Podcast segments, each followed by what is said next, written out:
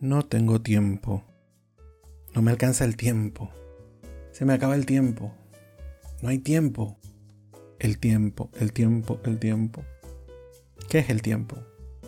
¿A dónde se va el tiempo? ¿Dónde hemos perdido el tiempo? El tiempo es una dimensión medible. Decía Isaac Newton que el tiempo es absoluto porque puede ser medido, cuantificado. También decía él, y luego Einstein lo iba a completar diciendo que el tiempo es relativo, y trayéndolo a nuestras vidas más allá del pensamiento de estos grandes físicos, significa que cada quien lo percibe de una manera distinta e incluso una misma persona percibe el tiempo de maneras diferentes de, de acuerdo a cómo se encuentre, a lo que esté viviendo, a lo que siente. Seguro lo has experimentado, seguro el tiempo pasa más rápido cuando estás en compañía de tus amigos, de tu familia, pasándolo bien en una fiesta, a cuando tienes que trabajar mucho rato en algo que no te gusta, o peor aún, una larga y eterna noche de insomnio, esas que nunca se acaban. En mi tiempo de profesor de oratoria había una tarea que asignaba todos los años a todos los grupos. Recomendaba la lectura de un libro. En los últimos años este libro se hizo fijo. Era Momo, de Mijael Ende. Momo es la historia de una niña una niña que sabía escuchar, una niña que sabía disfrutar, una niña que se sentaba con los amigos y los escuchaba y les hacía olvidar aquellas preocupaciones, los hacía sentirse mejor, los hacía estar bien. Hasta que empiezan a aparecer los hombres grises. Los hombres grises obviamente eran grises, con cigarros grises, que tenían humo gris, y que llegaban a decirle a todo el mundo que estaban perdiendo el tiempo. Estás desperdiciando tu tiempo. Y en el contexto de la novela, estos hombres lo que proponían era ahorrar el tiempo para cosas importantes. Y todo el mundo tenía que ahorrar tiempo. Y la sociedad se fue haciendo triste. Y la gente se fue haciendo.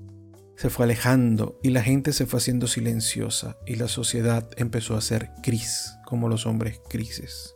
Ahora mismo, en nuestra sociedad, vivimos corriendo. La mayoría de nosotros vive en lugares muy acelerados, ciudades que son muy volátiles, ciudades donde todo pasa rápido.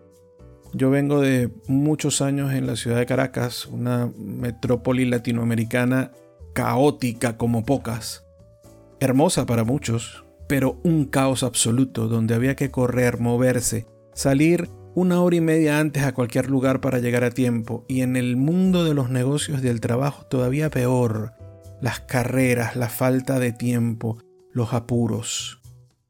Otras grandes ciudades del mundo padecen lo mismo. Madrid, New York, Moscú, Berlín, cualquier ciudad grande, Johannesburgo. Y no solo las ciudades, ha llegado dentro de nosotros. Ahora todo es en cápsula y sonará irónico cuando esta grabación en sí misma es una cápsula que no debe durar más de 5 minutos, porque no tenemos tiempo para escuchar más. Todo es corto, un tweet, 200 y pico de caracteres. Una imagen de Instagram que no sea muy larga porque tampoco cabe mucho texto. Una historia, 15 segundos todo es rápido. Hasta la lectura, que se suponía que era por placer, que era para aprender, hoy día nos venden resúmenes y aplicaciones que nos hacen resúmenes de libros. Un libro de 300 páginas, la publicidad que veo en Instagram con frecuencia, Sapiens, eh, normalmente lo leerías en un par de semanas, pues te lo resumen en 20 minutos. Paga tu aplicación, 20 minutos y absorbiste el libro. Todo es rápido. Nos hemos olvidado de cómo disfrutar el tiempo. Y en la medida que no disfrutamos el tiempo, en la medida que hacemos como los hombres grises, hay que ocupar el tiempo para cosas importantes, hay que ahorrar tiempo. Nuestro mundo se hace gris porque no sabemos aprovechar el tiempo.